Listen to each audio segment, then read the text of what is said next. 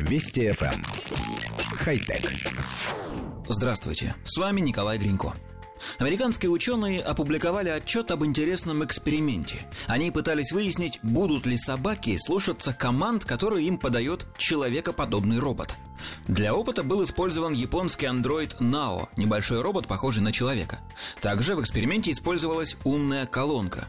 Для начала исследователи опубликовали объявление, в котором написали, что ищут собак, выполняющих команду «сидеть».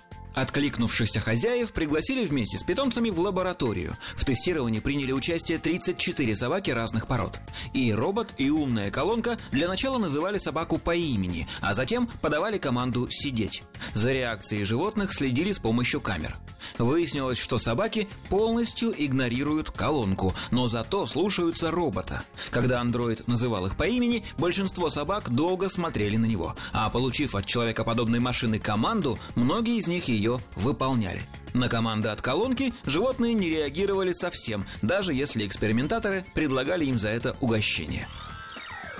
Коллектив редакции нашей программы считает, что это очень интересное исследование. Выяснилось, что кроме людей на планете есть как минимум еще один вид, способный внутренне очеловечивать машины.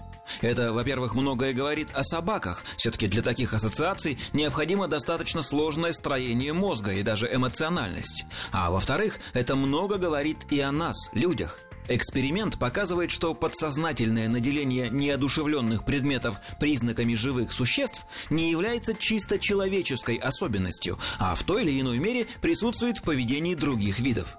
То есть мы конструируем андроидов не по прихоти инженеров, а инстинктивно, следуя глубинному желанию сделать машины более близкими и понятными нам.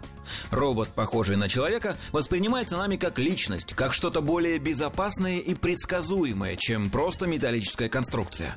Это было известно и раньше, но теперь теория получила подтверждение, причем на примере животных, что более ценно. Было бы интересно продолжить эксперименты. Например, посмотреть, как будет общаться с роботом обезьяна, владеющая языком жестов. Будут ли слушаться погонщика робота слоны и так далее. Кстати, существует утверждение, что кошки издают мурлыканье только при общении с человеком. Интересно, распространяется ли это на человекоподобных роботов? Может быть, кошки вообще воспримут андроидов как лучших друзей, а может быть даже как равных себе существ?